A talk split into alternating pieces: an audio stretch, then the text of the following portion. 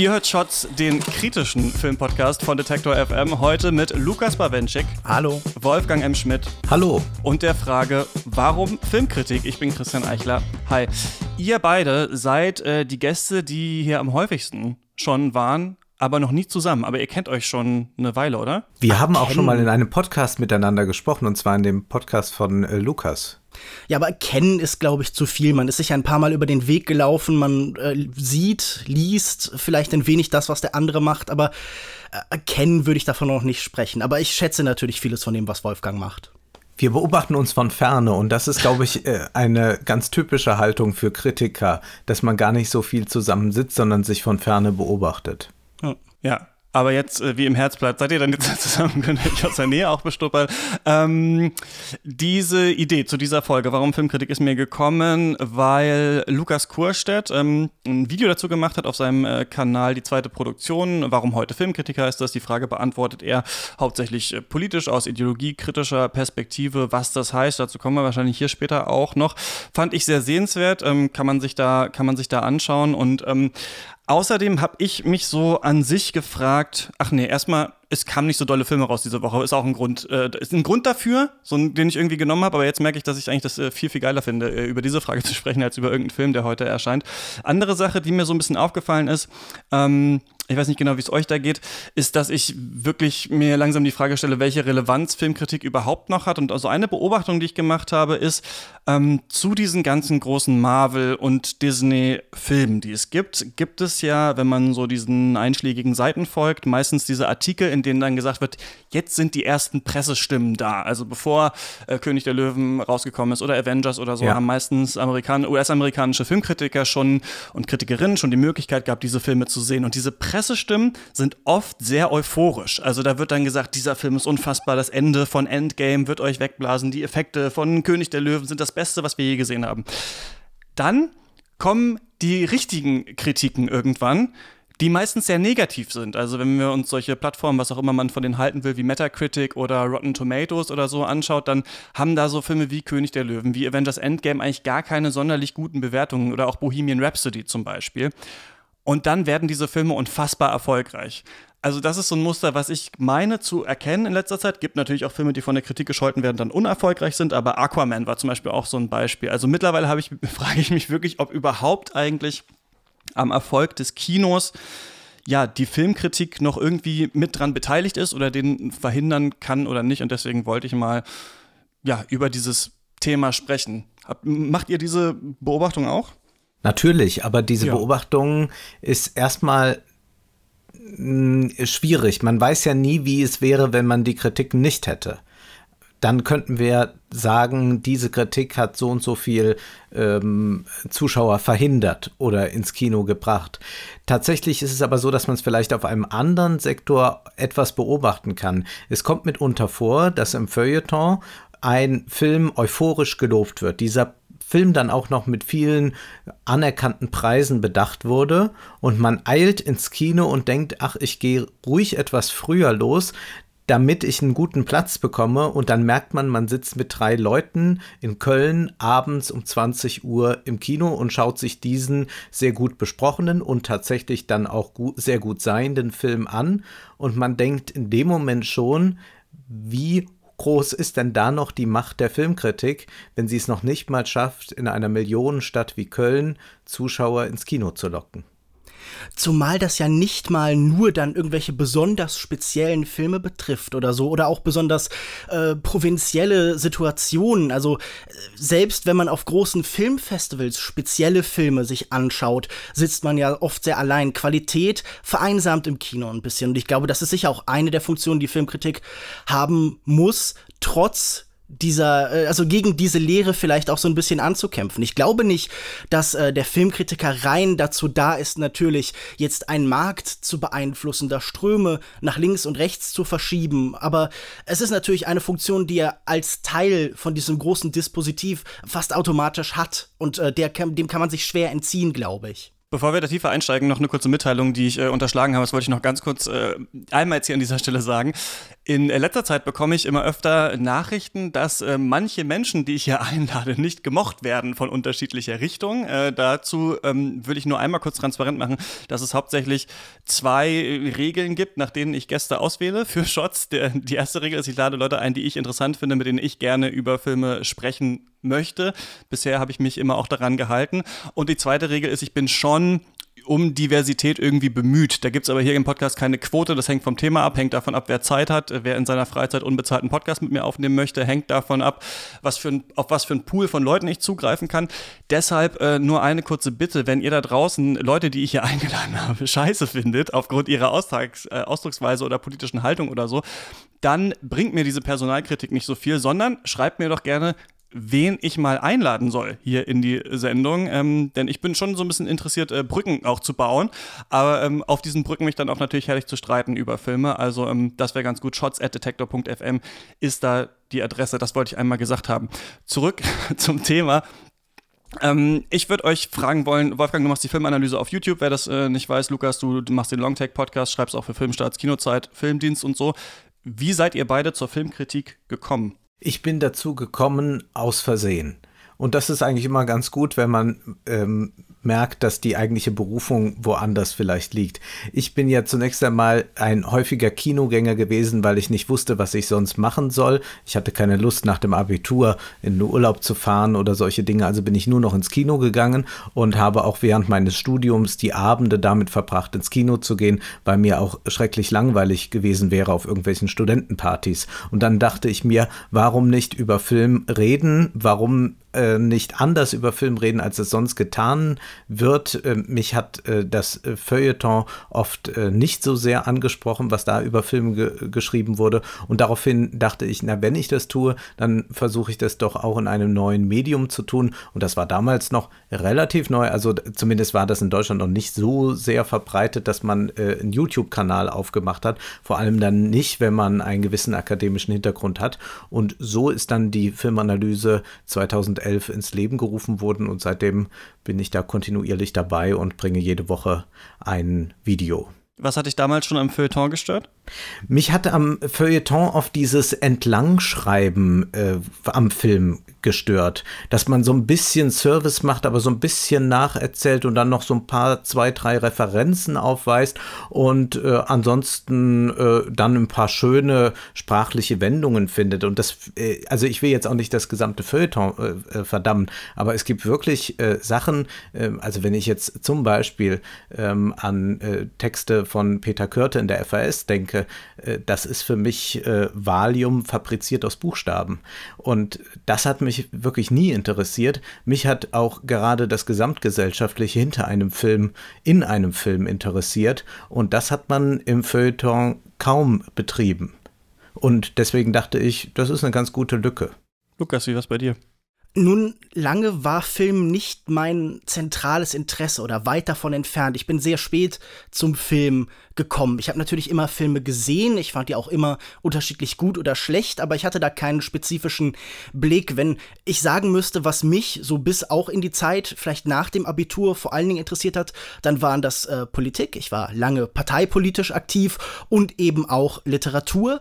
Und äh, irgendwann kaufte ich dann oder entdeckte ich dann zufällig ein Buch von äh, James Monaco, Filme verstehen, so eine Art Lehrbuch. Und mich hat diese Frage provoziert. Moment, Filme verstehen, was heißt das denn eigentlich? Also ich habe doch Filme gesehen, was gibt es denn da noch mehr zu verstehen? Und plötzlich eröffnete sich das für mich eben als Betätigungsfeld. Und dann habe ich irgendwann äh, bei einer Filmredaktion, tatsächlich bei Kinozeit in der Nähe bei mir in Mannheim, ich habe zu diesem Zeitpunkt in äh, Heidelberg studiert, ein Praktikum gemacht und dort habe ich dann auch erste Schreiberfahrungen gesammelt und plötzlich war ich in diesem Thema drin und äh, drückte mich dann auf einmal in einen Filmpodcast hinein, den eigentlich andere betrieben haben, die beide nicht mehr dabei sind, die beide mittlerweile sich anderen Themen äh, gewidmet haben. Und nun ja, so bin ich dann immer weiter. Der Parteipolitik, hoffe ich.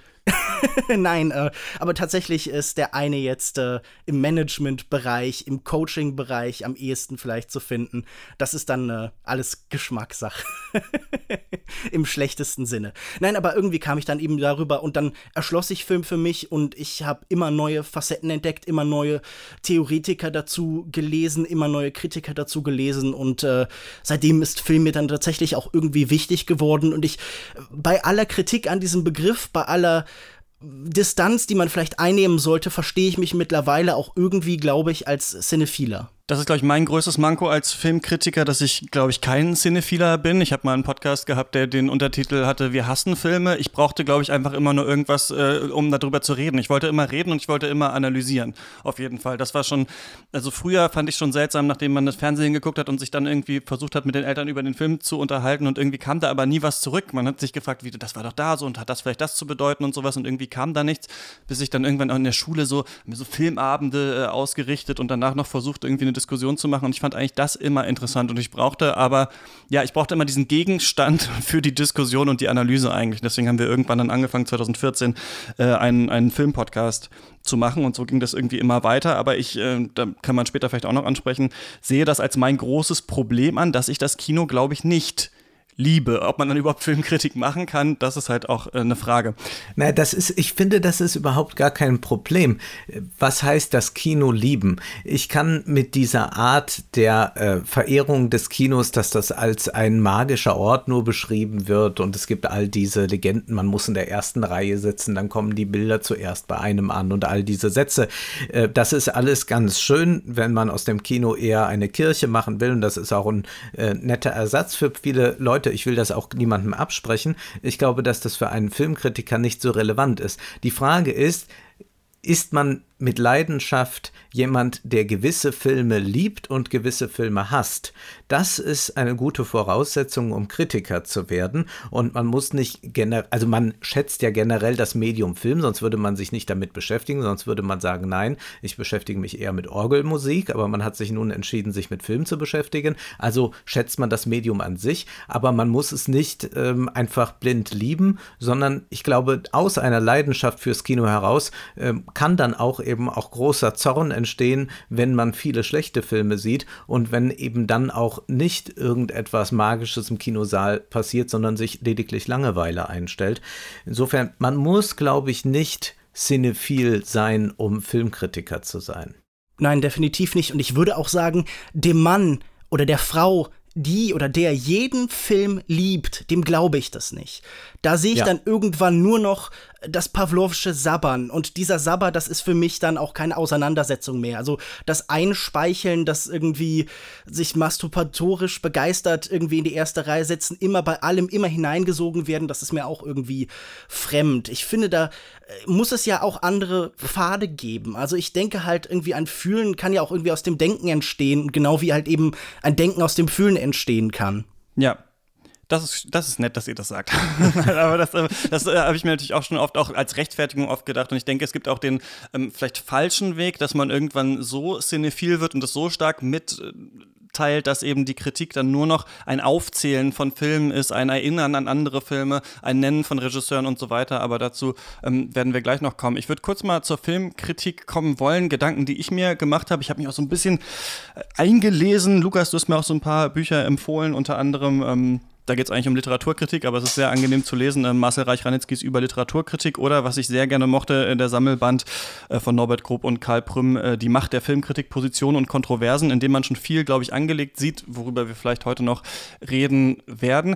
Ich habe mir nur grundsätzlich erstmal so ganz äh, fast philosophisch die Frage gestellt, was ist denn eigentlich eine gute Definition von Filmkritik oder was ist eigentlich die Voraussetzung für Filmkritik? Und ich glaube, ich hätte anfangs auch äh, radikal gesagt, und ich würde es auch nach meiner Lektüre noch sagen, eigentlich gibt es keine Regeln für die Filmkritik. Man kann eigentlich schreiben, was man will. Es herrscht Meinungs- und Pressefreiheit. Vielleicht gibt es nur, erst dachte ich mir das zwei Voraussetzungen. Erstens, man muss den Film gesehen haben. Zweitens, jemand muss drucken, was ich dazu denke. Aber auch das Stimmt, glaube ich, nicht. Slavoj Žižek hat ja neulich im Deutschlandfunk Kultur gesagt, dass er die Filme gar nicht gesehen hat, die er kritisiert hat. Ja. Und äh, drucken muss heute eigentlich auch niemand mehr irgendwas. Man muss nicht mal für Webspace bezahlen. Twitter und YouTube sind umsonst. Da kann jeder eigentlich über einen Film sagen, was er oder sie will, sich dabei Kritikerin nennen, wie er lustig ist muss nur irgendwie ins Internet kommen. Also theoretisch würde man, könnte man in der radikalsten Form sagen, Filmkritik ist erstmal nur das Wort zum Film, aber wahrscheinlich ist das zu radikal, würde irgendwann auffliegen,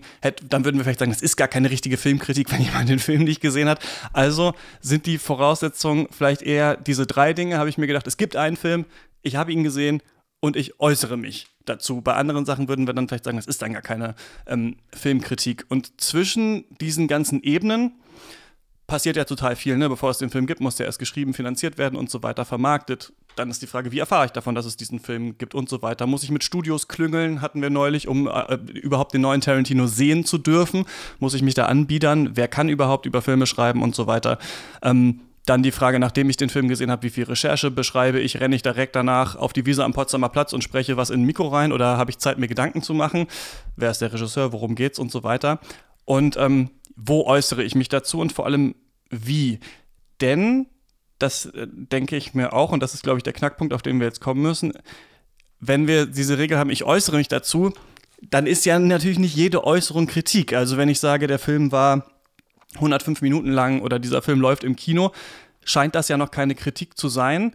Wobei ich das Gefühl habe, dass der Trend immer mehr dahin geht, dass die Beschreibung des Films, so die Erklärung der Handlung, der Hauptinhalt mittlerweile der Filmkritik werden. Also, dass man zehn Minuten über einen Film redet und dann am Ende sowas sagt wie, äh, wer, wer, Filme wie diesen Film mag, der wird, der wird auch diesen Film mögen, sechs von zehn oder sowas.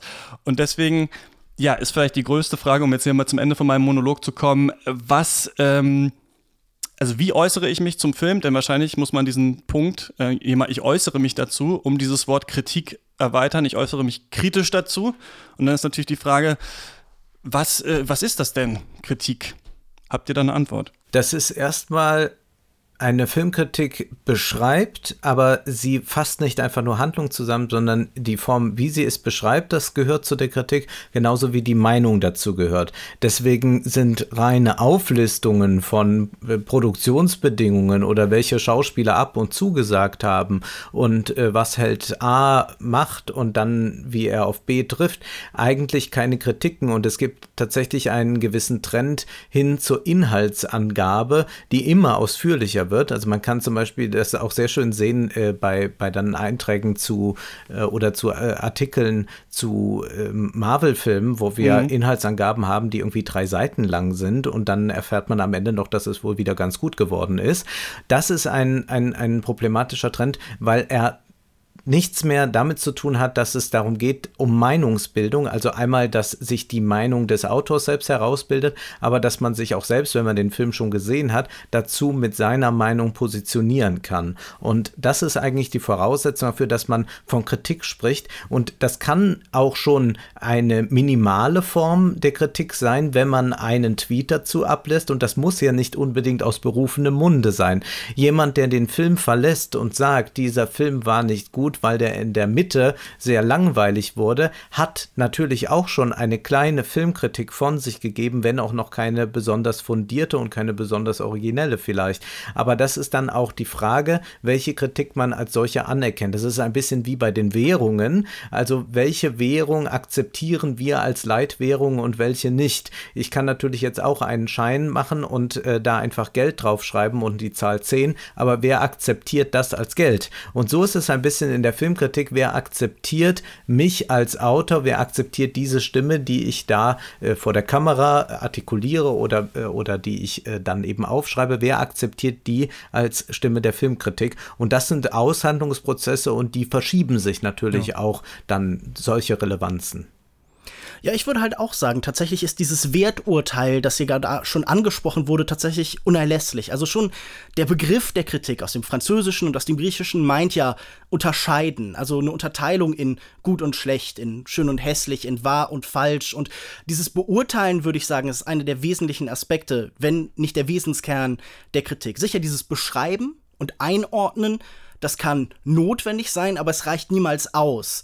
Es liegt auch kein Wert darin, einfach nur ein Kunstwerk mit seinen Affekten in Schrift oder in Sprache eins zu eins reproduzieren zu wollen. Und selbst wenn dann irgendwie jemand wie Roland Barthes gegen die rationale, gegen die nüchterne Kunstkritik ins Feld führt, nichts ist klarer als das Werk, würde ich dann halt immer argumentieren, so im Umkehrschluss, es ist auch nichts bewegender als das Werk. Also ich glaube, eine Filmkritik muss auch äh, versuchen, nicht eins zu werden mit dem Film, sondern muss eine Parallelschöpfung sein. Und ich würde auch sagen, ein Urteil wird ja eigentlich immer irgendwie getroffen. Ich glaube, man versucht heute oft, so eine ganz unkritische Kritik zu schreiben, zu werden, aber das gelingt ja nicht wirklich. Selbst die Autoren, die irgendwie rein sich so einer Subjektivität verschreiben, bewerten ja dadurch, dass sie dann halt auf eine bestimmte Art über diesen Film sprechen, auf eine bestimmte Art das wiedergeben, das umschreiben, was hier ist. Also ich, ich glaube halt, ähm, das lässt sich gar nicht vermeiden. Aber das, was dann eben in der Kritik auch notwendig ist, ähm, ist, man muss eine Gegenstimme sein zu dem, was der Standard ist, und das ist in den meisten Fällen heutzutage nun einmal die PR. Wir haben vorhin über Marvel-Filme gesprochen und über diese seltsamen Stimmen, die zuerst auftauchen. Die Leute, die alle so furchtbar begeistert sind, die aber auch zufälligerweise eben über den roten Teppich gelaufen sind, die zufälligerweise alle irgendwo hingeflogen sind, berauschende Partys gefeiert haben und in sehr schönen Kinos eben dann diese neuen Filme gesehen haben als erster. Und man ist ja auch gerne Teil von einer Offenbarung, so einer großen, ja, tatsächlich vielleicht so einer Messe Prämisse des Films oder so. Aber ich glaube, dem muss man sich verweigern. Es geht immer auch um Negation. Es geht darum zu sagen, dieses ist gut und vieles andere, und ich würde auch sogar sagen, in den meisten Fällen, äh, das meiste ist schlecht. Äh, genau, also man, man, man kann ja zurückgehen auf Schlegel, der gesagt hat, keine Literatur kann auf Dauer ohne Kritik bestehen. Man kann auf Benjamin verweisen, der gesagt, äh, wer nicht Partei ergreifen kann, der hat zu schweigen und eben auch Tucholsky ins Feld führen, der gesagt hat, nur wer vernichten kann, kann kritisieren. Also die Negation würde ich noch als einen wichtigen Aspekt herausarbeiten. Ja, das war Benjamin, das letzte, wer vernichten kann, kann kritisieren. Das wundert einen, dass Benjamin das so hart formuliert hat, aber er hat es wirklich gesagt. Aber es gibt ne? doch auch diese, es gibt doch ein vergleichbares, also vielleicht gibt es ein vergleichbares Zitat von Tucholsky, dann habe ich das vielleicht gerade falsch zugeordnet. Aber man sieht auf jeden Fall, weil sie in der gleichen Zeit sind, äh, mit welchen äh, äh, Mitteln man da noch gekämpft hat und was man da sprachlich aufgerüstet hat, ja. würde sich ja heute gar niemand mehr trauen. Also man ist auch sehr vorsichtig, sehr zaghaft geworden im Urteil. Und äh, sobald man äh, äh zwei, drei Filme nach Gang äh, verreist, bekommt man natürlich sofort vorgeworfen, dass man ja alles schlecht findet, dass man eigentlich die Spaßbremse ist und dass man doch mal wieder an das Publikum denken sollte. Aber ich muss sagen, gerade bei schlechten Kritiken denke ich besonders an das Publikum, weil ich es ja davor bewahren will, dass es sich das ansieht oder am Ende das auch noch gut findet. Deswegen kann ich diesen, diesen Begriff der Servicekritik auch überhaupt nicht verstehen, dass geglaubt wird, es sei ein Service zu sagen, alles ist toll. Das ist ja ein, ein vollkommener Unsinn. Und äh, Lukas, was du gerade angesprochen hast, ist auch eben diese subjektive Filmkritik. Das muss man vielleicht erklären für die, die jetzt nicht so ganz in dem äh, in der Film in der Geschichte der Filmkritik sind. Das ähm, ist eine Strömung, die Ende der 80er Jahre aufkam, die neuen Subjektivisten, die also nicht mehr ideologiekritisch auf Filme schauen wollten, auch nicht mehr so formal ästhetisch Filme betrachten wollten, sondern nun sagten, mein subjektiver Eindruck der zählt als allererstes und am äh, meisten und ich muss diesen subjektiven Eindruck in schöne Texte gießen. Das bedeutet aber ja zugleich auch, dass sie natürlich ähm, damit ihre, ihre Meinung kundgeben und das im Prinzip viel autoritärer tun als die, die sagen, dies ist ein problematischer Film, weil dort eine faschistoide Ideologie propagiert wird, sondern die Leute, die das so subjektiv sagen, die können sich ja am Ende auf einen eigentlich totalitären Standpunkt zurückziehen, indem sie sagen, ja, das habe ich halt empfunden. Und das finde ich sehr problematisch, weil da einem dann die Gegenargumente ausgehen, sobald mir jemand sagt, ja, so habe ich ja empfunden. Und das ist eine Entwicklung, die wir dann im Feuilleton, im, im überregionalen Feuilleton der deutschen Zeitung eben äh, sehr stark erlebt, äh, erlebt haben. Da sind mitunter schöne Texte bei rausgekommen, aber das ist auch ein bisschen das Ende der Kritik. Da müssen wir gleich noch zu kommen, vor allem zu dieser äh, Ideologiekritik. Ich wollte noch mal hier zweimal Marcel Reich-Ranitzky ähm, zitieren. Einmal sagt er, was sie anstreben, also die Kritiker, ist nichts anderes als eine aggressive Verteidigung der Literatur. Das ist so ein bisschen was, wenn du sagst, dass ähm, quasi du den Zuschauer schützen willst ja vor dem schlechten Film oder die Zuschauerinnen. Andere würden, würden sagen, ja, ich will das Kino beschützen quasi vor diesen schlechten Film. Also Marcel Reich-Ranitzky hat auch aufgerüstet. Ähm, anderes Zitat ist, gern und oft beschuldigt man die Kritiker literarischer Morde, doch sollte man sich hüten, für Mörder jene zu halten, zu deren Pflichten es gehört, Epidemien zu diagnostizieren und Totenscheine auszustellen. Aber Bestseller zu managen oder zu verhindern, ist nicht die Sache der Kritiker.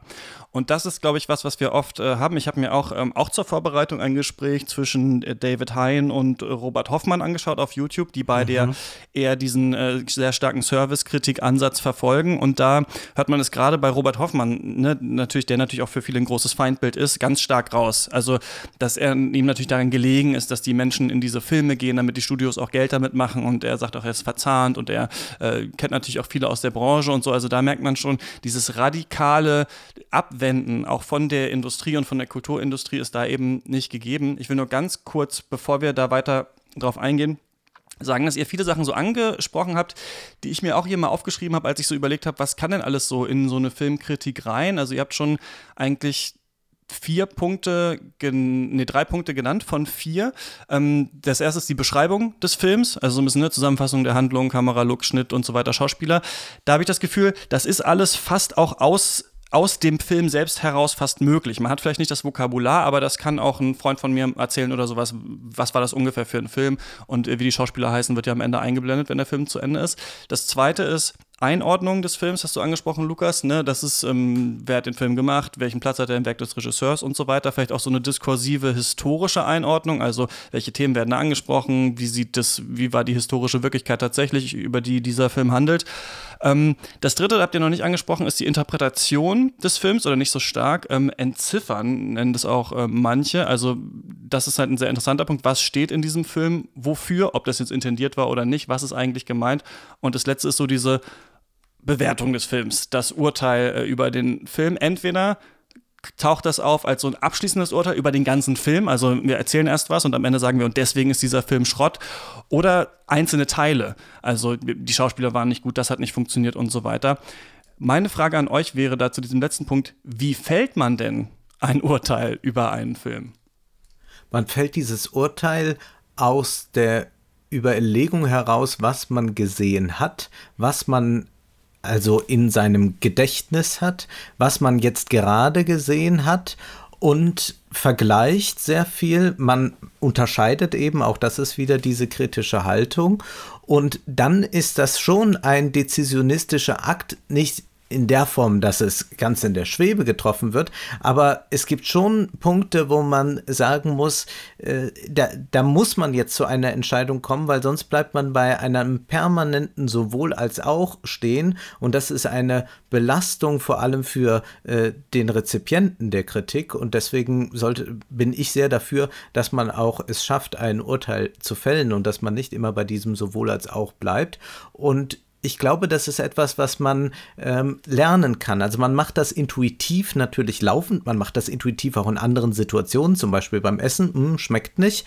Das ist etwas, was man als Filmkritiker auch tut. Und es ist dann die Frage, wie sehr dieses äh, Geschmacksurteil dann eben abgesichert ist, wie reflektiert ist das und ist es ein bloßes Geschmacksurteil oder gründet es sich dann eben auch damit, dass man sagen kann, äh, hier wurden einfach handwerkliche Dinge nicht korrekt ausgeführt. Dieser Film mag ästhetisch interessant sein, aber die Handlung lässt vollkommen nach oder er ist ideologisch äh, von einer gewissen Brisanz. All das ist das, was dann in das Urteil mit äh, einfließt und es ist ja nicht immer nur so, dass man ein Gesamturteil hat. Deswegen bin ich kein Freund dieser Sternebewertung, wo man am Ende einfach mhm. fünf Sterne vergeben soll. Was soll dabei rauskommen? Man kann ja äh, sagen, und das ist jetzt etwas, was ich zum Beispiel in der Filmanalyse oft mache, dass ich sage, der Film ist nicht besonders gut erzählt und er ist auch nicht übermäßig gut gespielt, aber er ist sehr interessant, weil er zwei, drei gesellschaftliche Fragen aufwirft, die sonst im Kino eher nicht verhandelt werden. Und das ist dann auch ein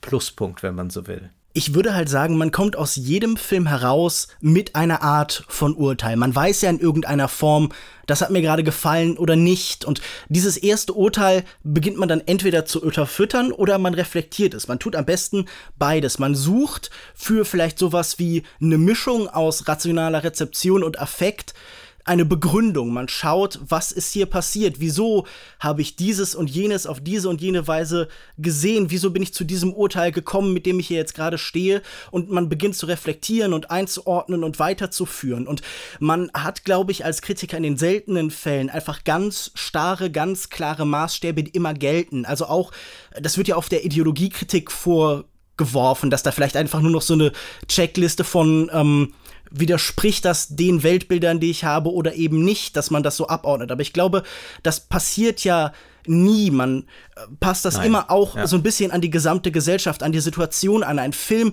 hat ja auch immer eine andere Wirkung in der Gesellschaft und auf mich als Einzelperson.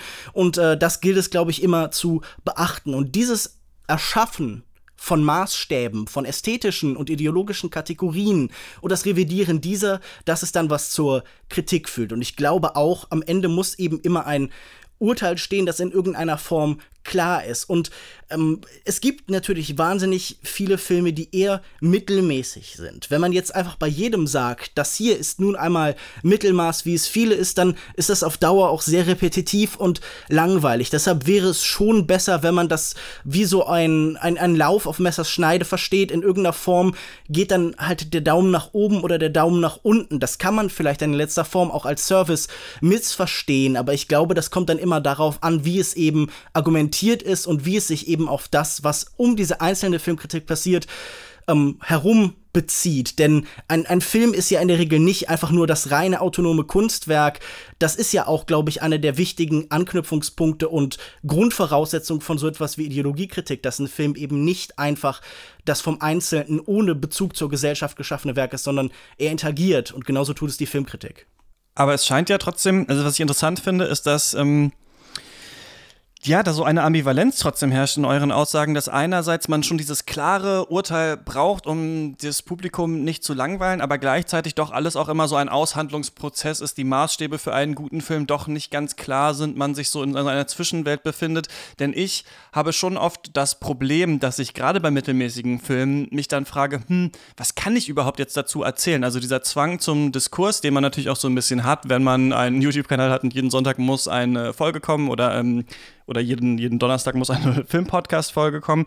Das kann ja auch so ein bisschen lähmend wirken und vor allem frage ich mich, ist es nicht auch eine Art Lüge? Also wenn ich eigentlich unentschieden bin zu einem Film, wenn ich sage, es gibt verschiedene Lesarten, durch die man diesen Film sich anschauen kann, und dann sage ich aber, der Film ist furchtbar, weil ich irgendwie eine Entscheidung treffen muss, lüge ich dann nicht eigentlich mein Publikum an? Nein, ich lüge überhaupt nicht mein Publikum an dabei.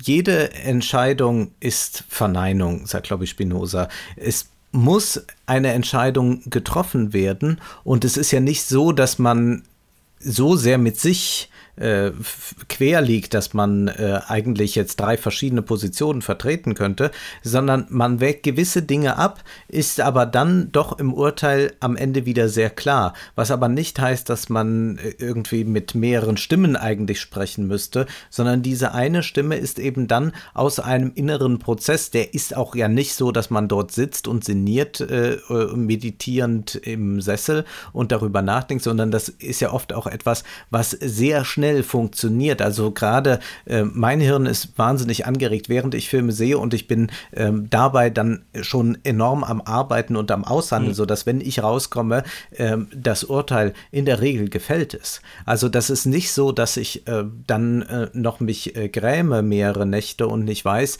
äh, was ich dazu sagen soll. Ich finde, es geht relativ schnell. Und was es natürlich nicht gibt, sind irgendwelche Abhaklisten. Man hat ja nicht, wenn man jetzt jemand wäre, der die Wasserqualität Qualität messen müsste. Der hat ein paar Dinge, pH-Wert oder so, der kann schauen, äh, ist das alles eingehalten und kann er sagen, Wasser hat eine Top-Qualität. Das kann ich beim Film nicht sagen, weil Film eben sehr, Filme sehr viel mehr ähm, Varianz haben als zum Beispiel Leitungswasser. Und dadurch wird das eben schwierig, eine allgemeine Kategorie äh, jetzt aufzustellen. Ein Film muss das und das. Ich kann nicht sagen, ein Film muss spannend erzählt sein, wenn es dem Film darum geht, eben äh, Spannung zu unterlaufen. Nur ja. ist die Frage, ist das sozusagen Prinzip des Films und funktioniert das äh, am Ende? Oder ist er einfach ein unspannender, langweiliger Film. Und das kann man sich jetzt zum Beispiel dann immer wieder fragen. Also man muss auch schon schauen, welche Kategorien äh, gibt es, welche Maßstäbe setzt ein Werk sich selbst. Ich meine gar nicht der Regisseur, sondern das Werk selbst. Und dann kann man schauen, ob der Film diese erreicht. Und wenn er die nicht erreicht, gibt es vielleicht etwas, was er zufällig unfreiwillig erreicht und was ihn dann wieder interessant macht. Ich denke nämlich auch, wenn es objektive Qualitäten gäbe, dann könnte man ja tatsächlich auch hingehen oder nur objektive Qualitäten gäbe, Checklisten gäbe, dann könnte man ja auch wirklich mit, mit Sternen und mit Punktezahlen arbeiten. Aber das ist ja nun mal nicht so. Der Film ist komplexer als das. Deshalb wird man ihm auch eher eben in einem Text der selber eine eigene Form, eine eigene Sprache entwickeln kann für das, was er beschreiben will, gerecht als eben einfach nur in einer Nacherzählung und in einer Beurteilung. Und ich glaube, eine wichtige Aufgabe des Kritikers in Bezug auf das, was Wolfgang gerade gesagt hat, ist natürlich auch, dass man die ästhetischen Kategorien, die man entwickelt, auch immer wieder hinterfragt, dass man also ein Urteil wie der ist langweilig nicht nur hinschreibt und damit ist dann getan, sondern man muss in irgendeiner Form auch überlegen, okay, was macht diesen Film gerade so langweilig? Oder wenn man hinschreibt, dieser Film ist zu lang, dann äh, hätte ich auch gerne verstanden, wofür ist der zu lang oder warum ist der zu lang, inwiefern ist er zu lang. Also ich glaube, das ist eine der zentralen Aspekte der Kritik eben Kategorien entwickeln, aber Kategorien auch eben hinterfragen und anpassen und eben schauen, welche Herangehensweise, welcher Blick passt eben auf diesen Film. Auch bei Krakauer, auch bei den Autoren der Filmkritik in den 60ern findet man ja auch immer wieder unterschiedliche Herangehensweisen für jeden Film. Es gibt da, glaube ich, kein Patentrezept, da passt keine Schablone, die auf allem sitzen kann. Ich habe mal versucht, diese Schablone rauszudröseln, indem ich äh, mir Surprise Filmkritiken von euch beiden angeschaut habe und geguckt habe, welche Werturteile ihr denn trefft in euren Kritiken. Ich habe einfach das so ein bisschen randommäßig ausgewählt. Ich wollte einfach mal anhand von, es hätten jetzt auch nicht eure sein müssen, aber ich dachte, das ist ganz witzig, weil wir jetzt zusammen äh, reden. Ähm, schauen, wann ihr äh, urteilt über einen Film und wann ihr beschreibt und so weiter. Ähm, dadurch, dazu habe ich mir vier Texte von Lukas nochmal durchgelesen. Hauptsächlich habe ich Kritiken genommen zu Sachen, die ich selber auch gesehen habe. Ach, bei Lukas, also Van Gogh, Suspiria, Highlife, ein letzter Job habe ich nicht gesehen. Bei Wolfgang, ich habe mir nochmal deine Videos, aber im äh, Zeitraffer zu Blade Runner 2049, Dark Phoenix und Klassentreffen 1.0 angeguckt. Und ähm, weil das finde ich irgendwie interessant. Ich finde sowieso Argumentationstheorie total interessant und ich finde interessant, ab wann, also wo in einer Filmkritik wird dann auf einmal dann dieses Urteil getroffen, also dass etwas schlecht ist und äh, wofür steht das theoretisch? Und ähm, ich will das jetzt nicht komplett durchgehen, aber was ich bei Lukas, bei dir, da kannst du auch dann gleich noch widersprechen, ähm, gesehen habe, ist äh, zum Beispiel, sagen wir mal bei Van Gogh bleiben, sagst du zum Beispiel, der Film hat ein Interesse am Künstler, also da ist irgendwie ein Interesse, eine Idee. Du sagst in dieser Rezension und auch in mehreren, dass es positiv ist, wenn die Form der Funktion folgt. Also man liest bei dir öfter mal, also nicht jetzt in allen Kritiken, sondern denen, die ich gelesen habe, dass so die Kameraführung zum Beispiel etwas unterstützt, was der Film erzählen möchte. Man liest bei dir öfter, ich würde das Kohärenz nennen, dass du kritisierst an einem Film, wenn er nicht kohärent ist, also wenn irgendwie Teile dieses Films sich gegenseitig widersprechen oder nicht so richtig miteinander zu tun haben. Also zum Beispiel bei Ein letzter Job, dieser Banküberfallfilm, da mit diesen alten Leuten sagst du quasi die ganze Zeit, ja, also diese Geschichte zerfällt, man weiß gar nicht, was hier genau erzählt werden soll. Ab und zu sagst, ist, glaube ich, Authentizität obwohl das ja so ein schwieriges Wort ist, ganz äh, wichtig. Also wenn du Dialoge mhm. ähm, für so un, können wir gleich nochmal drüber reden, unrealistisch oder so findest. Wenn, ja, ja, ähm, gut. Ja, kommen wir gleich zu, wenn, wenn Prominente zu prominentem Film auftauchen irgendwie und dadurch die Sicht verstellen. Und natürlich Handwerk, ne? Also wenn ähm, die Schauspieler besonders gut sind oder so äh, andere Sachen, habe ich bei dir viel gefunden. Bei Wolfgang, das fand ich ganz interessant. Ich habe das Gefühl, dein Hauptkritikpunkt an Kino, was ich jetzt so gesehen habe, ist, dass die Filme entweder dumm oder intelligent sind. Also ich habe, äh, du hast auch diese anderen Sachen, also Form und Funktion, ähm, wie ist das Handwerk des Films, wie ist der Stil und so weiter, aber, aber hauptsächlich lobst du eigentlich einen Film, wenn du das Gefühl hast, dass dieser Film tatsächlich ähm, Zustände der Gegenwart irgendwie beschreibt. Also wenn du zum Beispiel bei Blade Runner ist es so, dass du dann sagst, ja, und genauso wie die Replikanten in diesem Film sind wir ja schon heute in der Gesellschaft und deswegen ist dieser Film äh, zu loben. Ähm, die, also das, du redest öfter auch von Stil und du hast auch so eine Moral in der Filmkritik relativ stark, finde ich, in den Sachen, die ich mir nochmal angeschaut habe. Eine Moral? Dass du, ähm, ja, dass das dann halt, also ne, bei Klassentreffen 1.0 ist zum Beispiel so ein Film, wo du sagst, der ist wirklich frauenfeindlich, der ist homophob und so weiter. Also da gibt es tatsächlich, obwohl du ja auch gegen Moralismus äh, ah, redest. Das ist für mich keine moralische Haltung. Okay, aber das sind nur so, also das sind äh, ich habe das Gefühl, dass es bei, also dass Lukas, dass du mehr an den Einzelteilen von dem Film interessiert bist. Wie spielen die Teile zusammen? Was für ein Bild ergibt sich daraus? Dass es bei dir auch Widersprüchlichkeiten in der Kritik äh, gibt und äh, dass Kohärenz für dich wichtig ist. Und bei Wolfgang, bei der habe ich eher das Gefühl, und das ist ja natürlich auch ein Kritikpunkt an der Ideologiekritik an sich, dass es hauptsächlich um die Ideologie geht. Also manchmal habe ich das Gefühl, du redest eigentlich nicht über den Film, sondern über die Ideologie dahinter. So, greift mich bitte an. Das ist eine äh, die, da kann ich äh, gar nicht widersprechen, denn das ist für mich oft die einzige Möglichkeit, überhaupt über einen Film zu sprechen. Denn was soll man zu Klassentreffen sagen? Äh, das ist ein Till Schweiger-Film für die, die das nicht wissen. Und da bleibt einem nur übrig zu schauen, was sagt das über unsere Gesellschaft aus? Und es ist keine Überraschung, es sagt nichts Gutes aus. Und für mich ist ähm, dieses Denken, das ist nicht einfach so zu verstehen, dass der Film clever ist oder so. Ja, es gibt auch irgendwelche Krimis, die clever erzählt sind. Nein, beim Denken und wenn ich sage, ein Film ist intelligent oder er ist dumm, dann geht es mir darum, dass ich von einem Kunstwerk erwarte, dass von ihm aus ein Gedanke sich ableiten lässt, beziehungsweise ein Gedanke damit in die Welt gesetzt wird, der zugleich an etwas Ästhetisches gebunden ist. Und das ist etwas, was ich sehr stark von Kunst erwarte. Ich will also nicht einfach so übermannt werden von irgendwelchen rauschhaften Bildern oder einer großartigen Melodie, sondern ich möchte auch, dass das Denken einen Raum bekommt. Und wenn das einem Film gelingt, mag das jetzt auf gesellschaftspolitischer Ebene sein oder auf anderen Ebenen, dann ist das für mich tatsächlich etwas, was ich einem Film sehr zugute halte und wo ich dann auch bereit bin, über manche Schwächen hinwegzusehen. Denn wenn ich mir jetzt beispielsweise einen Genrefilm, einen Science-Fiction-Film ansehe, dann kann ich natürlich sagen, die ein oder anderen sind fürchterlich geschauspielert. Überhaupt, wenn ich die Messlatte anlege, was man irgendwie am Wiener Burgtheater für ein Schauspiel erleben kann, dann fallen diese meisten Science-Fiction-Filme unten durch. Ich muss aber das Genre als Genre begreifen und muss zugleich begreifen, dass es darum geht, äh, anders über Welt nachzudenken und über größere Zusammenhänge Zusammenhänge. Und wenn das einem Film gelingt, dann ist es ein kluger und damit ein guter Film. Das ist für mich eine äh, sehr wichtige ähm, Herangehensweise, denn ein Kino, das mich nicht zum Denken bringt, das interessiert mich eigentlich nicht.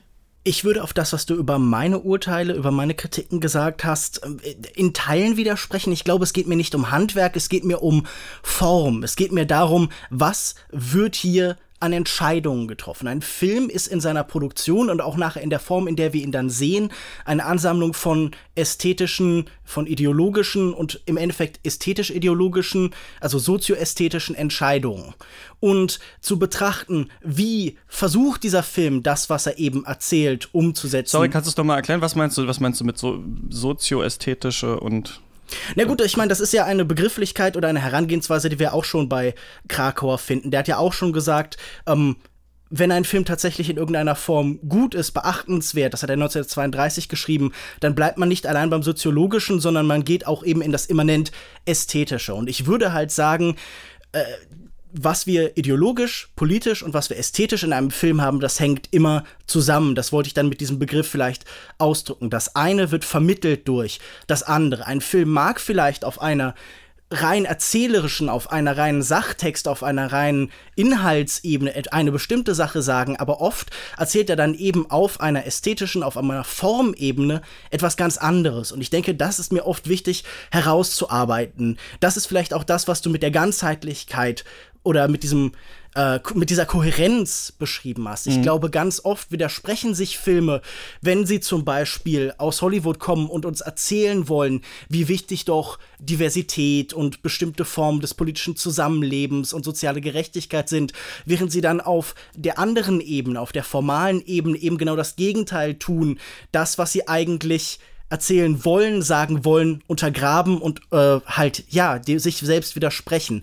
Ich glaube nicht, dass es um Ganzheitlichkeit geht. Das ist ja auch eher so ein bürgerliches Kunstideal, dass ich nicht immer ganz, also dieses Holistische, das äh, finde ich nicht immer interessant. Ich finde es auch spannend, wenn Filme sich in Widersprüchen verstricken, gerade diesen, zwischen diesen beiden Ebenen. Das ist eine Ebene, die einen zum Denken anregt, wenn man das Gefühl hat, er zeigt etwas anderes, als er eigentlich zeigen möchte. Und ich glaube, das versuche ich ganz oft eben in Texten herauszuarbeiten, dass es da verschiedene Ebenen des Films gibt, die ineinander greifen, die im Endeffekt uns als eins präsentiert werden, aber die das vielleicht nicht immer sind. Ja, ich denke auch, dass es nicht so ein Sinne qua non, sagt man, glaube ich, Kriterium für einen guten Film gibt. Also ich glaube nicht, dass man irgendwie sagen kann, so wenn ein Film nicht Wolfgang, du hast es auch schon angesprochen, wenn ein Film nicht intelligent ist, dann ist er nicht gut. Oder wenn er schlechte Schauspieler hat, dann kann er nicht gut sein. Ne? Deswegen ist es auch so schwer zu sagen, was einen guten Film dann am Ende ausmacht, weil man nicht einfach sagen kann, okay, das muss irgendwie, mindestens das muss sein, sonst kann es nicht funktionieren. Okay, er muss irgendwie auf der Leinwand laufen, aber das schafft, hatte bis jetzt fast noch jeder Film geschafft. Was ich bei euch so ein bisschen entdeckt habe und ähm, was ich auch bei mir sehe, was ich glaube ich interessant finde, ist einmal diese ganze Idee, eine Kohärenz haben wir gerade angesprochen, aber auch dieser Vision so, dass etwas neu ist, dass etwas anders ist, dass etwas radikal vielleicht ist und dass etwas so visionär ist, dass jemand oder ein Team eine Idee hatte und sie umgesetzt hat und es kommt so ein irgendwie Gesamtprodukt raus, das immerhin Sinn macht, das zum Denken anregt, Wolfgang, wie du gerade gesagt hast, dass das irgendwie schlau ist. Das andere, ähm, da kann man gleich vielleicht noch reingehen, ist die Frage, können wir auch etwas, also du hast gesagt, wenn ein Film mich nicht zu denken anregt, dann will ich eigentlich gar nicht darüber nachdenken. Das ist halt die Frage, ob, ob es nicht auch sowas geben kann wie eine Resonanz, die entsteht, ohne dass du denkst. Also ich finde das ein bisschen schwierig auch, dass ihr beide sagt, ich komme eigentlich schon aus dem Kino und ich habe eigentlich schon das Urteil. Also, weil die Frage natürlich ist, wie aktiv kann ich denn die ganze Zeit im Kino denken, wenn ich auch mich auf den Film irgendwie einlassen äh, soll. Dazu müsste man gleich mal reden. Und ähm, dann finde ich das immer gut, und ich glaube ihr auch, wenn der Film selbstbewusst und selbstreflektiert auch ist. Also wenn ich das Gefühl habe, dass der Film selbst auch mitdenkt, was er macht und weiß, was er macht und mich manchmal auch ein bisschen vielleicht an der Nase herumführt oder sowas, aber ich das Gefühl habe, dass ich mich so ein bisschen auf Augenhöhe irgendwie mit diesem Film bewege. Das gefällt mir auch ähm, ganz gut. Und natürlich dieses Handwerkliche, das ist natürlich irgendwie klar. Es kann natürlich aber auch was, äh, was haben, wenn, äh, wenn Filme handwerklich besonders schlecht gemacht sind. Das kann ja auch irgendwie ganz gut sein. Aber man merkt schon, es gibt so Kriterien, aber sie, sind, sie schließen sich nicht unbedingt komplett ähm, gegenseitig aus. Na, ich, da hat man eigentlich schon ja. das auch, was Lukas meint, äh, mit einer gewissen Kohärenz.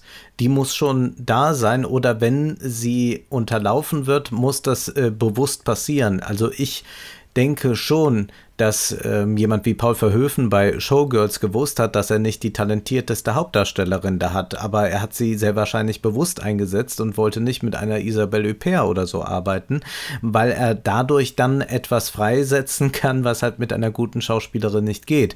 Anders ist es, wenn man einfach einen Film hat, wo jemand schlecht spielt und eigentlich sollte er gut spielen. Und da, da wird, und das ist natürlich beim Film ganz besonders da, weil äh, Film ein Medium ist, das äh, aus so vielen Bestandteilen besteht. Das ist halt noch viel, viel mehr als jetzt zum Beispiel ein literarischer Text. Ja. Und ähm, du hast vorhin was gesagt zu Klassentreffen, dass du gesagt hast, was soll ich denn bei Klassentreffen anderes machen, als eben halt hier Ideologiekritik äh, zu betreiben. Und ich glaube, da ist auch was angesprochen, was ihr schon so ein bisschen noch angerissen habt. So, vielleicht kommt es auch immer auf den Film an, wie ich da rausgehe, wie ich über den Film rede. Und ich denke halt zum Beispiel eben auch, dass ähm, gerade mit der immer größer werdenden Macht der Konzerne und gerade Disney, ich glaube auch gerade ist jetzt rausgekommen, dass sie jetzt schon so viel Geld, glaube ich, eingenommen haben wie im letzten Jahr oder sowas. Also, oder das irgendwie, weiß ich nicht, äh, korrigiert mich, aber 40 Prozent der Kinotickets oder sowas an Disney-Filme gehen oder sowas. Also eine ganz absurde ähm, Nummer. Und äh, da ist natürlich, würde ich auch sagen, Ideologiekritik sehr wichtig. Adorno hat ja auch diese Angst vor der Normalisierung ausgedrückt, ne, dass Filme uns auch eben erziehen. Und wenn eben im Film nur der Turbokapitalismus irgendwie gepredigt wird, dann muss man das natürlich ähm, kritisieren. Und nach dieser Lektüre auch ähm, von diesen Ideen der kritischen Theorie muss ich auch sagen, was ich auch ganz interessant finde, ich glaube, dass auch Filmkritik, ohne das jetzt komplett überhöhen zu wollen, auch so eine Art Übung im Widerstand, vielleicht Klassenkampf, Utopie sein kann. Also dass Filmkritik kann auch so eine Übung sein im kritischen Leben an sich. Ich habe das Gefühl, wir können am Film manchmal schon so wie für den Extremfall üben. Also kritische Theorie entsteht ja auch so aus dem Gedanke, dass irgendwas dass so ein Gefühl da ist, dass irgendwas an der Welt nicht okay ist. Also Judith Butler beschreibt das auch so, dass es so Risse gibt irgendwie in der Fassade. Und dass die Welt, in der wir leben, die ja so behütet ist, doch aber eigentlich nicht so gut sein kann. Also das, ne, eigentlich haben wir das Gefühl, wir sind alle frei, gleich, Brüder und Schwestern, aber warum lesen wir dann immer solche Sachen wie, weiß ich nicht, ein Obdachloser wurde verprügelt, ein Mann schießt auf einen Eritreer, Alice Weidel hetzt irgendwie gegen schwarze Menschen, Trump sperrt Kinder ein und so weiter. Also wir sehen im Kino diese Party mit 30er Kifferfilme, aber gleichzeitig ist da irgendwie was nicht in Ordnung. Und ich denke, dass wir deswegen so ein bisschen in der Filmkritik halt auch so ein bisschen die Gesellschaftskritik lernen können. Und deswegen ist es etwas, was mich so ankotzt, ist dieser krasse Reboot-Wahn, den es gerade in Hollywood gibt, weil ich das Gefühl habe, der suggeriert so ein bisschen, dass ähm, wir zurück in so eine kindliche Unschuld kommen, die es aber so auch nie gab. Also auch in den 90ern, als ich irgendwie Power Rangers und Spider-Man geschaut habe, war die Welt trotzdem nicht äh, in Ordnung, auch damals schon nicht.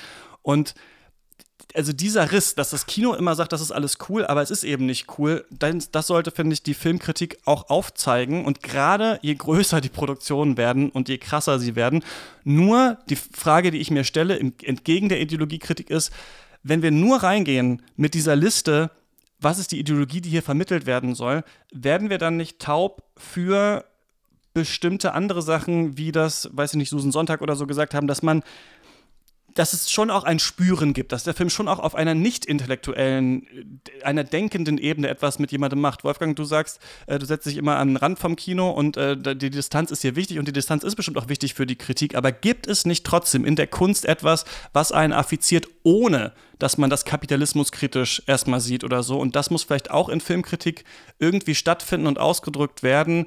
Und ähm, da, das klappt vielleicht nicht, wenn man schon die ganze Zeit im Kino sitzt und sich schon zwei Stunden lang fragt, wie man den Film findet. Auf jeden Fall, aber über welche Filme sprechen wir da? Wir reden ja jetzt gerade, wenn es um die Ideologiekritik geht, vor allem über Mainstream-Filme, über Filme, die überhaupt nicht gemacht sind mit einem besonderen Kunstanspruch, den können sie vielleicht haben, aber das ist etwas anderes, als würden wir jetzt über Autorenfilme sprechen. Und Deshalb ist es also erst einmal sehr fraglich, wie weit wir es da immer mit Kunst zu tun haben, wie weit da auch eher Kunst unterläuft, als dass sie wirklich gewollt ist. Und wir sollten doch überlegen, äh, warum soll das eine das andere ausschließen? Also nur weil man in der Lage ist, kritisch über einen Film zu reflektieren und zu zeigen, na ja, ich weiß, dass da die und die Ideologie drin vorkommt und die wird propagiert, heißt das ja nicht, dass ich nicht auch andere Facetten des Films genießen kann. Ich liebe zum Beispiel die Filme mit Charles Bronson. Nicht alle, aber sehr, sehr viele. Das sind in der Regel Selbstjustizfilme, die auch das ganz, ganz stark propagieren. Ich bin ein entschiedener Gegner der Selbstjustiz. Was mir hier angenehm erscheint, ist, dass das so offen propagiert wird, dass ich mich zurücklehnen kann und muss mich gar nicht mit der Ideologie beschäftigen. Weiß ich ja, wie furchtbar das ist. Und ich kann dann den Film genießen, weil ich das irgendwie toll finde, finde dieses minimalistische Spiel von Charles Bronson beispielsweise.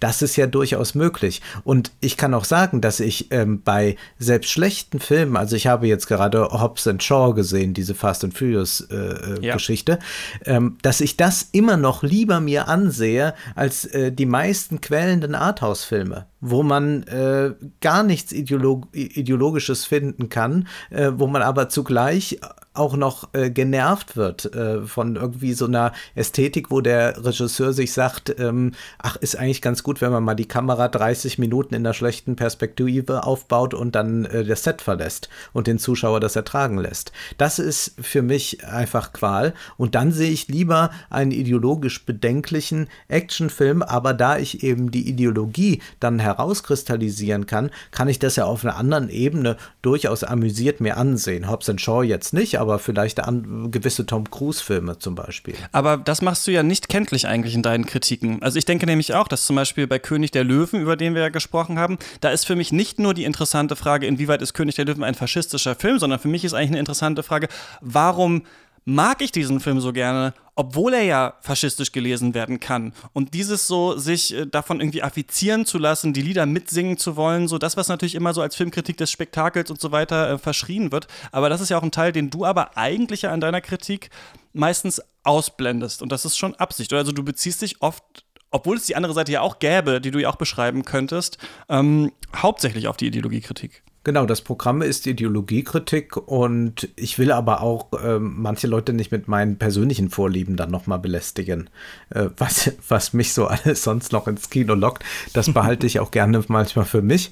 Und für mich ist das interessanter, über Ideologiekritik äh, zu sprechen. Aber es geht nicht darum äh, zu sagen, dass man äh, deshalb äh, nicht ein Actionrennen dort gut finden kann, was man in einem Film sieht. Ich würde auch äh, ganz irgendwie entschieden von mir weisen zu sagen, dass in dem Moment, in dem ich in irgendeiner Form affiziert bin, das Denken dann verschwunden ist. Also die Träne im Auge mhm. heißt ja nicht, dass dieser Film nicht mehr äh, etwas anderes noch in mir auslöst. Also ich bin ja ein, ein durchaus ein Mensch und ich glaube, das sind die meisten Menschen, die äh, verschiedene Situationen, verschiedene Empfindungen gleichzeitig halten kann. Also wenn ich überwältigt werde, dann passiert das sicher in irgendeiner Form, aber dann frage ich mich dabei auch, okay, warum will das dieser Film jetzt? Und wie ich anfangs schon angedeutet habe, manches, was der Film gedanklich in mir auslöst, auslöst, das äh, führt ja auch dazu, dass ich dann vielleicht im an, noch in irgendeiner Form etwas anderes empfinde. Also in der Reflexion, in der Beschäftigung mit dieser Frage, was erzählt der Film, was sagt er, was äh, enthält er, das kann ja auch etwas auslösen. Also äh, das glaube ich nämlich auch, dass eine Filmkritik in manchen Teilen, wenn sie auf eine interessante Weise geschrieben sind, durch diese Verknüpfung von, von verschiedenen Situationen von Beschreibungen auch irgendwie etwas, etwas Rührendes hat. Ich finde ja auch, wenn ein Film etwas Subversives hat, wenn er sich zum Beispiel diesem schon angesprochenen Marvel-Juggernaut so ein bisschen entgegenstellt, da liegt doch etwas Rührendes drin. Also wenn wir irgendwo noch etwas Subversives entdecken, also so diese, ähm, dieses, dieses letzte Blümchen, das da halt auf den Gleisen sprießt oder so. Also ich finde das ja auch immer ganz sympathisch und auch irgendwie emotional, wenn ein Film etwas äh, Intellektuelles tut. Also ich weiß nicht, warum das in unserer Beschreibung oft so weit voneinander entfernte Prozesse sein sollen. Also wir lesen doch Bücher und wenn wir lesen, dann denken wir. Und dann fühlen wir eben manchmal auch. Ja, ja, es gibt so ein, ich, es gibt nur eben einen Trend, das Gefühlte dann zu verschweigen. Also in, in der Filmkritik. Dann besonders aber wo gibt es den Trend, wollen, um außer vielleicht, Dann, du hast ja jetzt vielleicht noch zwei Vertreter gefunden, aber äh, die zwei letzten, die manchmal ihre Gefühle nicht äh, reinschreiben. Aber sonst ist das doch äh, überall wird gefühlt, die meisten Reaktionen auf Filme handeln von Gänsehaut, von Tränen in den Augen und sonst was. Also ich sehe überhaupt nicht, wo nur gedacht wird. dass äh, das, äh, mhm. Also im Feuilleton wird oft noch nicht mal gedacht äh, und, und auch nicht gefühlt. Das ist noch mal was Besonderes dann mitunter. Aber sonst weiß ich gar nicht, wo das ist. Du sprichst einen guten Punkt an und das ist, ähm, dass uns nicht nur beim Film natürlich das Neue und das Radikale interessiert, sondern ja scheinbar auch bei der Filmkritik. Beziehungsweise ist das so eine Maxime, die ich gerne mitnehmen würde, dass ich denke, so die absolut banale Kritik die brauchen wir eigentlich gar nicht schreiben oder die brauchen wir eigentlich auch gar nicht sprechen, denn die gibt es ja schon auch überall. Ne? Also, und ihr hört mich dann auch manchmal äh, hier lamentieren, äh, dass ich manchmal auch dann Schwierigkeiten habe, über einen Film zu reden, wenn mir kein äh, besonders intelligenter Blick darauf irgendwie einfällt. Aber ich finde schon, dass die Kritikerin irgendwie immer der Maxime folgen sollte, etwas zu sagen, was sich eben nicht sowieso schon jeder denken kann. Das ist ja dann meistens schon eine recht. Ähm, ja, eine, eine unnötige Kritik eigentlich, wenn wir schon ungefähr wissen, was da am Ende bei rauskommt. Ich denke nur, es kann spannend, also ich, ich stelle es mir spannend vor, wenn du mir sagen würdest, ich habe geweint bei diesem Film, aber ich hasse ihn. Also das ist, wäre für, würde für mich deiner Kritik vielleicht noch eine Facette äh, hinzufügen. Worüber ich aber auch noch mit euch jetzt hier am Ende sprechen möchte, ist die Frage, wo findet überhaupt, du hast es gerade ja schon so lamentiert, ähm, wo findet überhaupt noch Filmkritik statt und hängt so ein bisschen damit zusammen, warum heute eigentlich überhaupt noch Filmkritik, sagen wir mal, sie wird so wenig gelesen, also im Feuilleton liest es niemand und rennt in die Filme, es wird auch niemand davon abgehalten, in die Marvel-Filme zu rennen. Warum machen wir es denn heute eigentlich noch? Denn ich glaube, dass an Filmkritik ja so viele verschiedene Aufgaben irgendwie dran hängen, die sich Kritiker annehmen können oder nicht. Also das erste ist diese ganz normale Informationsaufgabe. Wenn wir ähm, jetzt hier entscheiden, bei Shots oder in der Filmanalyse oder bei Longtext sprecht ihr oder ich über einen bestimmten Film, ist das ja schon mal so eine Vorauswahl. Ne? Es geht ja nicht jeder, so wie wir wahrscheinlich äh, jede Woche auf filmstarts.de und guckt, welche Filme laufen an, guckt sich alle Trailer an und überlegt dann, ob das relevant ist oder nicht. Das ist ja so eine Vorauswahl, die wir treffen. Dann gibt es natürlich dieses Robert Hoffmann-mäßige, die Kaufempfehlung. Was soll ich anschauen? Wofür soll ich Geld ausgeben? Und dann. Was ja Unsinn, alles, also das ist ja, ich muss das, ich war eben, dass diese Verzahnung mit der Industrie, das ist ja, ja verrückt. Also ich weiß gar nicht, also ist die Filmindustrie an sich irgendwie äh, schützenswerter als die Modeindustrie, für die ich ja bekanntermaßen viel tue.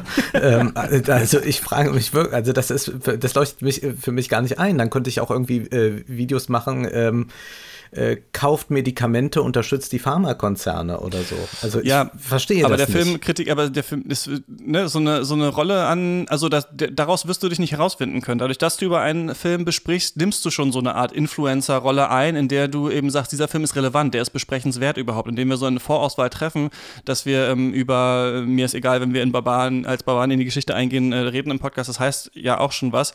Diese weitere, aber ja, Rolle der Filmkritik, die ich persönlich am interessantesten finde, finde, ist eben diese Analyse des Films. Und da muss man doch sagen, oder und auch die ausführliche Kritik des Films. Und da muss man doch sagen, das findet einfach ganz wenig irgendwo noch statt. Und die Frage ist eben auch, warum? Ich glaube, es liegt einmal natürlich an der Form, also dass in einer kurzen Rezension zum Beispiel nicht alle Aspekte irgendwie angebracht werden können, aber es gibt ja eben jetzt neue Medien, YouTube-Essays und eben Podcasts und so weiter. Und dann natürlich auch an der Frage, wen interessiert das eigentlich zu einem Film, den eh niemand gesehen hat? Weil es gibt natürlich auf YouTube achtstündige Videos darum, warum äh, The Last Jedi der schlechteste Film aller Zeiten ist. Aber so eine richtig dezidierte Analyse zu kleineren Filmen findet man eigentlich selten, wenn man sich eine Meinung bilden will, oder? Ja, und es gibt ja Lesewert, so heißt zum Beispiel ein äh, Projekt, mit dem Zeitungen messen können, wie äh, Texte gelesen werden. Und die besagen natürlich, dass normale Filmkritiken oder generell Rezensionen schlecht gelesen werden. Und natürlich ist es auch so, dass kleinere Filme, die dann noch ausführlich behandelt werden, noch weniger Leser finden. Das ist einfach, weil es, wir es mit einer äh, Sparte zu tun haben, die immer mehr generell zur Nische wird. Also wenn man mal von den ganz großen großen äh, Blockbustern aus dem Hause Disney absieht. Und das muss man äh, einfach so hinnehmen, dass das äh, eine Nische ist. Das gilt im Übrigen aber auch für viele der äh, großen deutschen Filmkritiker, wenn man sich das ansieht. Auch äh, Frieda Grafe oder so sind ja auch nicht Leute, die in aller Munde waren, sondern das war auch etwas, was für ähm, Filmfans dann interessant war. Ein bisschen ist das ein hausgemachtes Problem auch der deutschen Filmkritik an sich, denn viele Filmkritiker neigen dazu, nur für die Kollegen zu schreiben und nicht für die, die die äh, Kritiken lesen und vielleicht auch noch dafür was bezahlen. Und ich halte eigentlich jetzt gerade die Zeit für ausgezeichnet, um ausführlich zu werden. Vielleicht nicht zu allen kleinen Filmen, da muss man, oder man lebt mit der Nische. Ähm, aber es ist ja jetzt eben durch Podcast oder durch eben Seiten, wo jetzt Lukas auch schreibt, Kinozeit, wo viel, viel mehr Zeilen möglich sind, wenn man ein Thema ausbreiten will, wo jeder Redakteur bei einer Zeitung erstmal sagen würde, oh, da weiß ich aber nicht, wie wir das unterbekommen. Oder eben dann mit YouTube-Videos gibt es die Möglichkeit, die jetzt ganz anders zu schreiben, auch zum Teil zu interagieren, wer das möchte, mit äh, den Rezipienten der Kritik. Und eigentlich ist das eine ganz gute Zeit. Das Problem ist nur, dass ähm, die Algorithmen auch dafür sorgen, dass natürlich ähm, nicht das besonders inhaltlich Gute nach vorne kommt, sondern das funktioniert eher nach dem Matthäus-Prinzip, wer hat, dem wird gegeben. Und da spielen dann auch ganz andere Dinge in den Hintergrund eine Rolle. Also wer lässt seine Kritiken äh, äh, sponsern, wer äh, gibt also äh, sehr viel Werbegeld aus, damit er vorne in einem Ranking erscheint, wer vorne auf einer Google-Seite erscheinen darf, ist auch eine Frage des Geldes. Äh, das sind ja alles Dinge, Dinge, die im Hintergrund laufen. Und das ist eigentlich das Problem, dass wir dadurch eine sehr starke Zentrierung haben, die es eigentlich in einem Netz, wenn wir es als dezentrales verstehen, nicht geben müsste. Ähm, das ist ja etwas, was wir, also diese Meinungspluralität ist ja viel höher als jetzt noch bei, bei deutschen Zeitungen, wo wir ja noch ganz viele Gatekeeper zum Beispiel haben, um da überhaupt mal unterzukommen, bis man, bis man da drin ist und was man dann vielleicht alles beachten muss. Und man kann sicherlich nicht sagen, und ich schreibe Ihnen jetzt äh, jede Woche eine ideologiekritische Filmkritik, äh, dann laufen alle weg. Äh, das ist etwas, was jetzt schon erst einmal möglich ist. Nur die Frage ist halt, wie lange das noch möglich ist oder wie sehr ist das überhaupt noch möglich in einem Netz, das äh, immer zentraler organisiert ist, wo wir es halt auch mit äh, Plattformen zu tun haben, wo wir jetzt unsere Homepage äh, betreiben oder ob wir da auf Twitter verlinken oder YouTube sind, die natürlich auch Werbeplattformen sind und wo es dann auch eben darum geht, äh, Geld zu verdienen, auch wenn das Geld dann vielleicht nicht bei uns ankommt. Aber grundsätzlich ist eigentlich eine gute Zeit. Ich würde auch sagen, es gibt heute wahnsinnig viele Möglichkeiten. Die werden in Teilen noch nicht genutzt. Also ich merkte das, als der Filmdienst, für den ich ja auch noch als Printpublikation geschrieben habe, dann online ging und dann forderte man da immer noch für eine Weile Kurzkritiken an oder eine bestimmte äh, Formate, die halt eigentlich normalerweise basierten auf dieser Vorstellung von Platzmangel, die eben im Printmedium nun mal herrscht, die aber einfach gar nicht zeitgemäß waren. Und ich glaube, viele alte Institutionen haben halt etwas zu lang an bestimmten nicht Standards festgehalten, aber an bestimmten Formaten. Sie waren sich selten gewahr, dass mehr geht. Und deshalb gibt es jetzt auch einfach so ein sehr unübersichtliches Feld und ich glaube, alle Stimmen gehen halt in dieser Vielstimmigkeit so ein bisschen unter. Man findet ja die interessanten Sachen immer noch. Also ich lese ja sehr gern Critic.de zum Beispiel oder die Perlentaucher oder Jugend ohne Film. Ich lese auch sehr gern, was eben Kollegen beim Filmdienst, bei Kinozeit und so weiter schreiben. Man findet ja überall durchaus noch interessante Stimmen. Selbst in den Feuilletons, die wir vorher so viel gescholten haben, gibt es ja gelegentlich auch mal eine Filmkritik oder einen Text über das Kino, um es jetzt weiterzudenken, die auf jeden Fall lesenswert und interessant ist.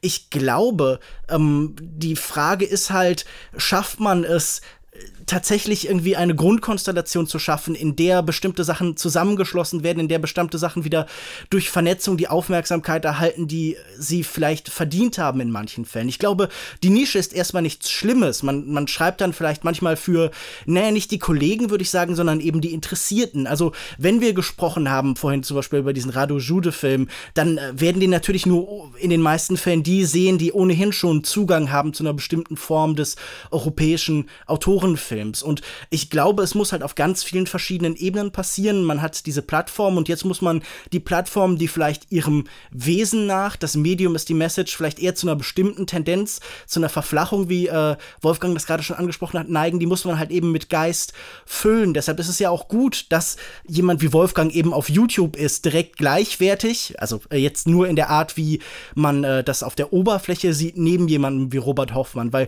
vielleicht verklickt sich mal jemand oder äh, bleibt bleibt dann auch daran hängen. Also es geht ja auch darum, Reibung zu schaffen und Widerstand zu schaffen auf den Plattformen, die eben aktuell bestehen. Und ähm, äh, ich, wenn ich jetzt sagen würde, für den und jeden schreibe ich, das weiß ich gar nicht. Ich glaube, ich schreibe auf einer Weise, die erstmal mich interessiert und ich glaube, damit finde ich dann auch die Leute, die das halt eben lesen wollen. Das ist ja mit dem Podcast genauso. Da habe ich wahrgenommen, was es gibt. Viele Leute, die zu viel reden und dann äh, habe ich gedacht, vielleicht könnte man sich da konzentrierter und kürzer auf das Wesentliche konzentrieren und nicht halt eben äh, drei Stunden, vier Stunden, fünf Stunden reden. Also ich glaube, es kommt immer darauf an, was man eben inhaltlich vermitteln will, was man in der Form machen will und dann findet man auch auf lange Sicht Leute, die das interessiert und ähm, ich würde halt sagen, es ist insofern gerade eine spannende Situation, weil dieser Krisiszustand, der ist ja immer da. Also Kritiken beschreiben sich immer als äh, im Verfall, in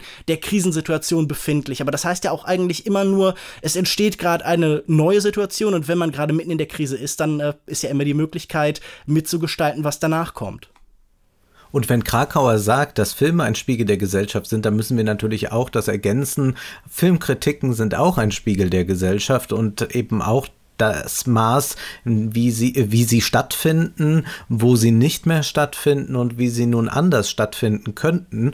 Und sicherlich ist es so, dass jetzt gerade, du hast das ja, Christian, beschrieben, mit dieser äh, Dominanz von Disney, es heute wichtiger denn je ist, eben diese äh, gesamtgesellschaftlichen Zusammenhänge aufzudecken und vielleicht auch gerade das in Medien zu tun, wo man auch direkt Leute erreichen kann, äh, wo äh, die tatsächlich gerne sich diese Filme ansehen, aber vielleicht trotzdem den ein oder anderen Gedanken daran verschwenden wollen, warum diese Filme auch das ein oder andere propagieren, was man vielleicht eigentlich doch nicht unterschreiben möchte.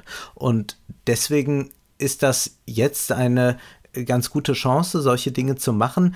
Die Frage ist immer nach der Wirksamkeit und die Frage ist auch dann die der Relevanz. Man kann natürlich auch äh, in so einen Aktivismus verfallen und sagen, wie kann man jetzt in diesen Zeiten äh, anfangen, Filmkritiken zu schreiben und über Filme zu reden? Ist das nicht äh, sehr Elfenbeinturm? Es gibt ja dieses Gedicht von Brecht an die Nachgeborenen. Äh, was sind das für Zeiten, wo ein Gespräch über Bäume fast ein Verbrechen ist? Aber äh, da würde ich nicht mitgehen. Also hier wäre ich auf der Seite von äh, Adorno, denn denn äh, Brecht irrt sich in meinen Augen da, der ja in einem seiner letzten Texte in Resignation so sehr das Denken verteidigt hat äh, vor dem Aktionismus. Und ich glaube, wir müssen viel mehr in einen Modus der Reflexion kommen. Und du hast es schon mal angesprochen, Christian, es beginnt eigentlich dieses Denken über Gesellschaft und ein kritisches Verhalten zur Gesellschaft ganz oft mit dem Film. Und das beginnt für viele Leute durch das Sehen eines Films, dass sie auf etwas kommen, Matrix oder, äh, oder so, dass man plötzlich sagt, ja, wie ist dann eigentlich unsere Wirklichkeit strukturiert?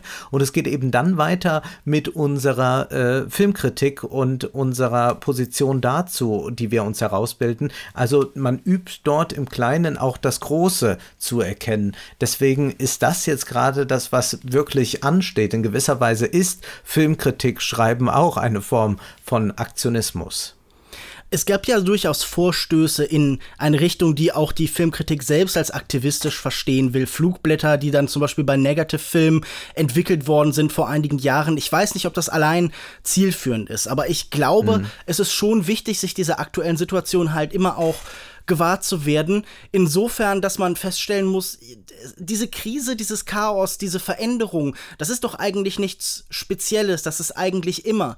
Natürlich fühlt man sich komisch, wie ich das dann ha gefühlt habe, als ich in Frankfurt war, eine Filmvorführung sah, eine Pressevorführung und unten unter mir, das ist so ein Kino, das im, irgendwie im Hoch oben im achten Stock oder so ist, sah ich dann äh, die Proteste gegen die Eröffnung äh, der Europäischen Zentralbank. Das war äh, im März 2015 und man fragt sich, was mache ich hier oben? Sitze ich hier oben in meinem Kino und schaue darauf hinunter, was da unten passiert? Aber äh, die Frage ist doch immer, ist es nützlicher, wenn ich jetzt gerade das, was ich in diesem Film sehe, was ich an ihm von dieser Welt da unten sehe, in diesen Film hineintrage oder wenn ich da runtergehe? Und ich glaube, beides kann eben seinen Nutzen und seinen Wert haben. Und äh, das, äh, diese Relevanz äh, ist natürlich auch immer eine Frage von dem, wo man sich gerade befindet. Also ich äh, fühle mich natürlich jetzt irgendwie auf einer Plattform wie Filmstarts, für die ich auch schreibe, nicht immer sofort wohlend willkommen, aber ich glaube, es ist auch sinnvoll, immer an die Orte zu gehen, wo man halt eben rezipiert werden kann. Also YouTube oder an die größte deutsche Filmseite zum Beispiel.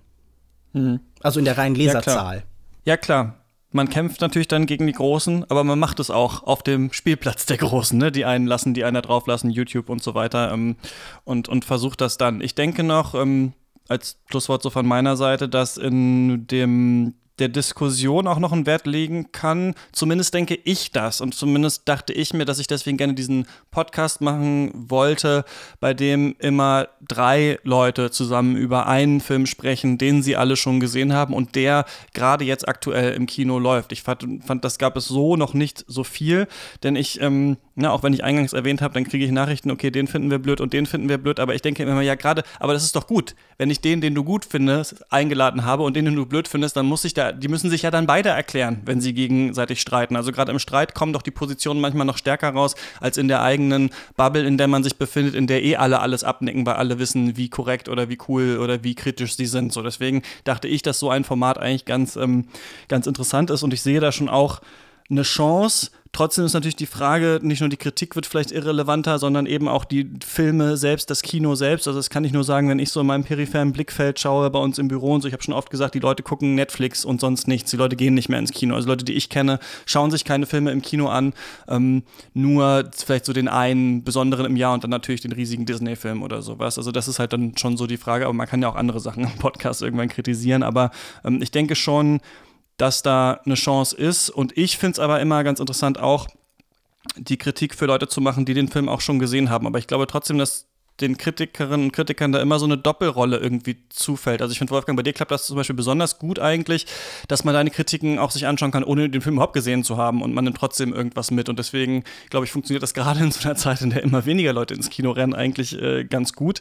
Ähm, das ist bei anderen Sachen natürlich dann so ein bisschen schwieriger. Aber ich glaube auch, es ist eine gute Zeit, naja, wenn man einigermaßen privilegiert ist und sich das leisten kann, erstmal für lange Zeit umsonst einen YouTube-Kanal zu machen zum Beispiel, dann ist da ein Raum da, sich auszudrücken. Wenn man damit Geld verdienen muss, dann weiß ich nicht, wie einfach es heutzutage ist, Kritikerin oder Kritiker zu werden.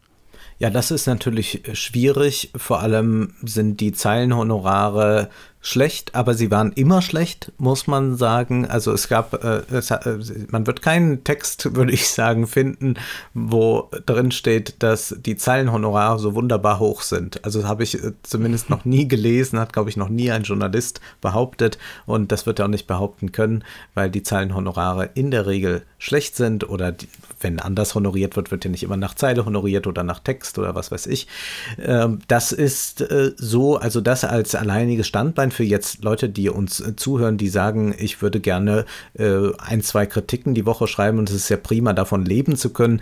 Das wird sicherlich so nicht funktionieren. Das kann ich bestätigen. Aber es gibt immerhin die Möglichkeit, ähm, das sage ich auch Leuten, die sich ähm, bei Detektor oder so bewerben wollen, so es gibt immerhin heute die Möglichkeit, das schon mal zu machen. Also wenn zum Beispiel Leute kommen und sagen, äh, ich liebe Podcasts, aber dann, dann frage ich, okay, warum machst du da nicht einen Podcast? Das kann man doch, hast doch ein Handy. So, das ist dann vielleicht nicht gut, aber man kann auf jeden Fall heute schon mal seinen Blog anfangen und da schon mal zehn Kritiken schreiben. Das war ja früher auch nicht so einfach. Genau, aber, das ist ähm, ein, ein, eine ganz wunderbare Sache. Also wir, glaube ich, erleben jetzt, dass äh, sehr viele Talente überhaupt erst möglich sind, weil eben auch Leute, klar, man muss es sich leisten können, die Zeit zu haben, was zu schreiben, aber das hält sich ja mitunter dann auch in Grenzen, kommt ja darauf an, in welcher Taktung man auch veröffentlicht. Aber zumindest kann man sich Gehör verschaffen und kann heute jemand, der nicht den üblichen Weg durchlaufen ist, es schaffen, sich zu etablieren oder wahrgenommen zu werden, vielleicht für einen kleinen, aber auch für einen ganz großen Kreis.